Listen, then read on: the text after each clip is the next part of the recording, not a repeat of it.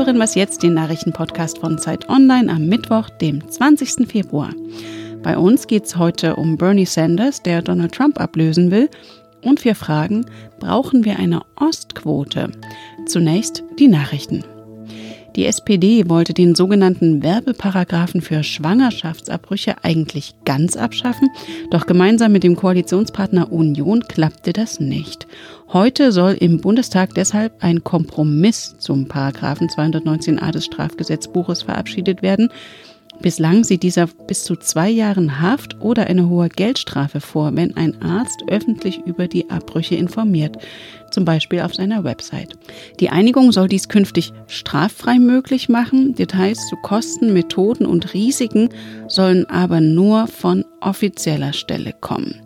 Die Opposition kritisiert, für schwangere Frauen sei es auch nach der Reform zu schwer, sich zu informieren. Das Bundesarbeitsgericht in Erfurt entscheidet heute über den Sonderstatus der katholischen Kirche als Arbeitgeber. Ein katholisches Krankenhaus in Düsseldorf hatte einem Chefarzt gekündigt, weil dieser nach seiner Scheidung ein zweites Mal geheiratet hatte. Der Europäische Gerichtshof wertete die Kündigung als diskriminierend. Das Bundesverfassungsgericht dagegen fand sie zulässig. Sollte heute in Erfurt erneut zugunsten des Chefarztes entschieden werden, könnte die Kirche nochmals vor das Verfassungsgericht ziehen und einen offenen Streit zwischen den Karlsruher und den Luxemburger Richtern provozieren. Kirchliche Wohlfahrtsverbände betreiben in Deutschland viele Krankenhäuser und gehören zu den größten Arbeitgebern. Redaktionsschluss für diesen Podcast ist 5 Uhr.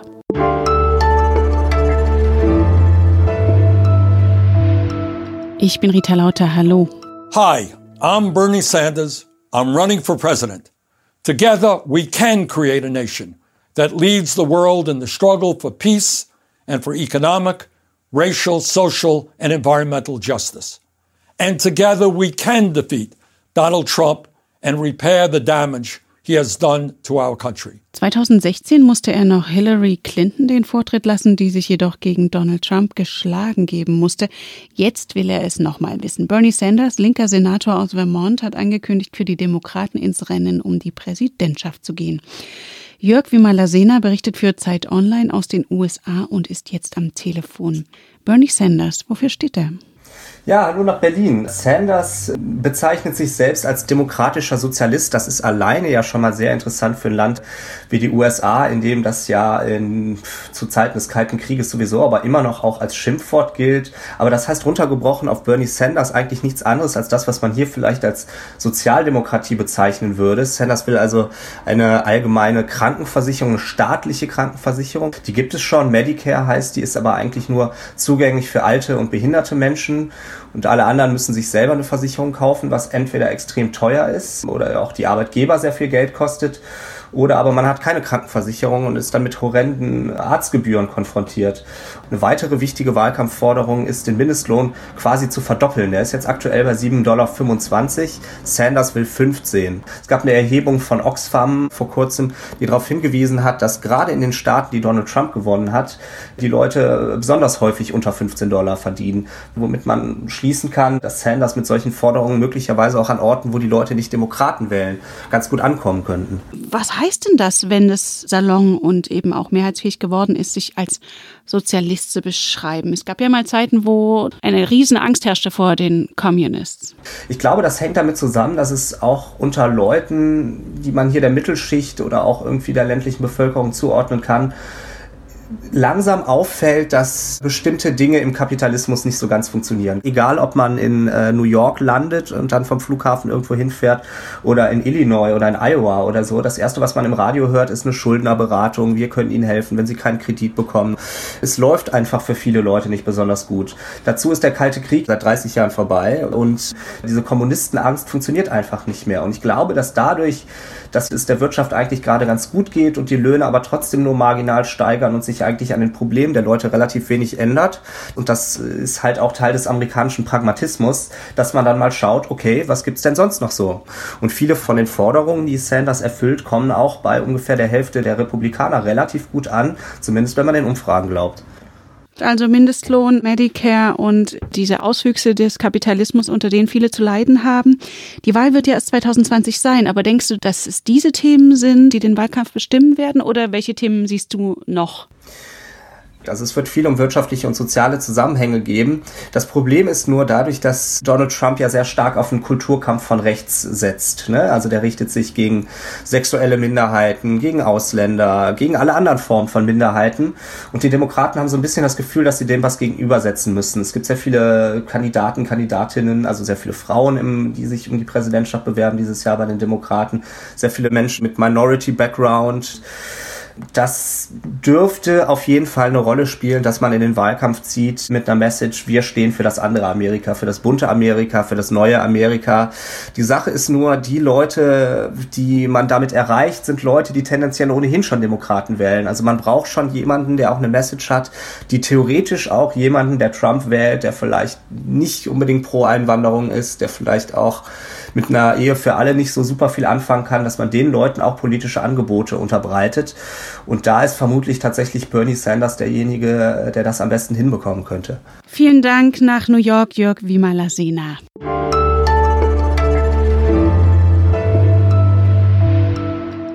Und sonst so? Ob Jan Böhmermann, Dendemann oder Heiko Maas, sie alle haben nicht nur den deutschen, sondern jetzt auch den europäischen Pass. Zumindest wenn man ihren Fotos in den sozialen Netzwerken glauben darf. Denn dort sind sie einer Kampagne der österreichischen Band Bilderbuch gefolgt. Mit ein paar Klicks und einem Foto ist der eigene fiktive Europapass erstellt. Für ein Leben ohne Grenzen, wie die Band schreibt. Allein in den ersten 24 Stunden ließen sich 70.000 Menschen ihren eigenen EU-Pass ausstellen. Zum Verreisen innerhalb der Union brauchen sie dank Schengen allerdings nicht.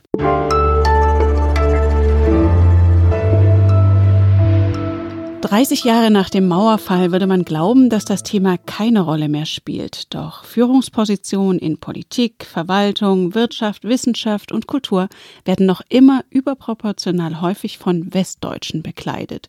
Nur 1,7 Prozent der Top-Führungsleute sind Ostdeutsche, obwohl ihr Anteil an der Gesellschaft zehnmal so hoch ist. Nun hört man Rufe nach einer Ostquote für Chefsessel. Auch Zeit Online-Autorin Jana Hensel ist dafür. Jana, Angela Merkel hat es ohne Ostquote an die Spitze des Staates geschafft, Joachim Gauck auch. Man könnte doch sagen, die guten Leute setzen sich sowieso durch. Offenbar ist es nicht so. Offenbar rekrutieren wir Chef Posten nach sozialen Kriterien mehr als durch Leistungskriterien. Angela Merkel hat sich durchgesetzt. Ja, Joachim Gauck hat ein repräsentatives Amt, das ist nochmal was anderes. Aber man muss sagen, Angela Merkel hat sich wahrscheinlich als eine von Hunderttausenden durchgesetzt. Und ich glaube, die Tatsache, dass wir so viele Jahre eine erfolgreiche Bundeskanzlerin aus Ostdeutschland hatten, hat eben genau die Debatte, die wir längst hätten führen müssen, verschleiert, weil man immer sagen konnte zu den Ostdeutschen, na, was wollt ihr denn? Wir haben doch eine ostdeutsche Kanzlerin. Beschwert euch nicht. Woran liegt es denn, dass so wenige Ostdeutsche in hohen Positionen sind? Trauen Sie sich das selbst nicht zu oder fehlen Ihnen irgendwelche Qualifikationen?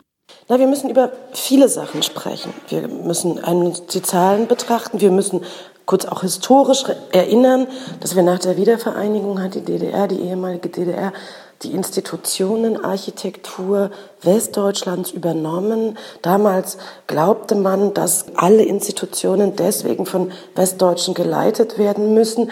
Wahrscheinlich war das für eine Übergangslösung richtig. Es hat aber dazu geführt, dass wir im Prinzip in diesen 90er Jahren Ostdeutsche in Ostdeutschland in der Führungselite quasi nicht mehr existent waren. Die Zahlen liegen bei 0 bis 5 Prozent. Und wir sehen, es hat sich in Wahrheit von damals nicht mehr erholt. Es ist natürlich schwer, diese damalige Entwicklung zu korrigieren. Offenbar fehlt den Ostdeutschen Cheferfahrung. Offenbar kommen sie in den Netzwerken nicht vor. Und ja, Soziologen gehen auch davon aus, dass die Ostdeutschen sich inzwischen selbst marginalisieren. Das heißt, sie haben es sich nicht zugetraut, sie haben diese Chefposten nicht angestrebt, weil sie eben immer wieder die Erfahrung gemacht haben, ich kriege den Job sowieso nicht. Oder diese Erfahrung bei anderen gesehen haben. Die frühere Bürgerrechtlerin und Grünenpolitikerin Antje Hermenau aus Sachsen sagt, dieses Repräsentationsdefizit, das sozusagen die Eliten aus dem Westen sind und die Bevölkerung ostdeutsch, befördere den Verdruss über diese Eliten. Viele hätten die Haltung, die da oben sind die von drüben. Stimmst du zu? Ja, das sagt nicht nur Antje Hermenau, das sagt auch der Soziologe Rai Kollmorgen, der sich viel mit diesen Elitenfragen befasst haben. Und ich glaube, wenn man an den entscheidenden, sich selbst betreffenden Erfahrungen nicht beteiligt ist, wenn man in den Verbänden, Parteien, Institutionen, Universitäten, Akademien, Schulen, was weiß ich, die Reihe ist endlos, nicht in den Führungsetagen vertreten ist, hat man das Gefühl, von einer gewissen Besetzung, ja. Das ist ein bisschen polemisch, so würde ich es nicht sagen, aber man muss sozusagen auch mit den Institutionen seines eigenen Staates verflochten sein. Man muss das Gefühl haben, Dinge beeinflussen zu können. Man muss positive Erfahrungen mit Macht machen können, damit man eben auch diese Demokratie und die Umfragewerte zur Demokratie sind im Osten niedrig, diese Demokratie schätzen lernt. Und deine ausführliche Analyse zur Idee und auch Identitätsstiftung einer Ostquote gibt es auf Zeit Online nachzulesen. Vielen Dank, Jana Hensel. Vielen Dank. Das war Was Jetzt, der Nachrichtenpodcast von Zeit Online. Sie erreichen uns unter wasjetzt.zeit.de und wenn Sie mögen, hören wir uns morgen wieder.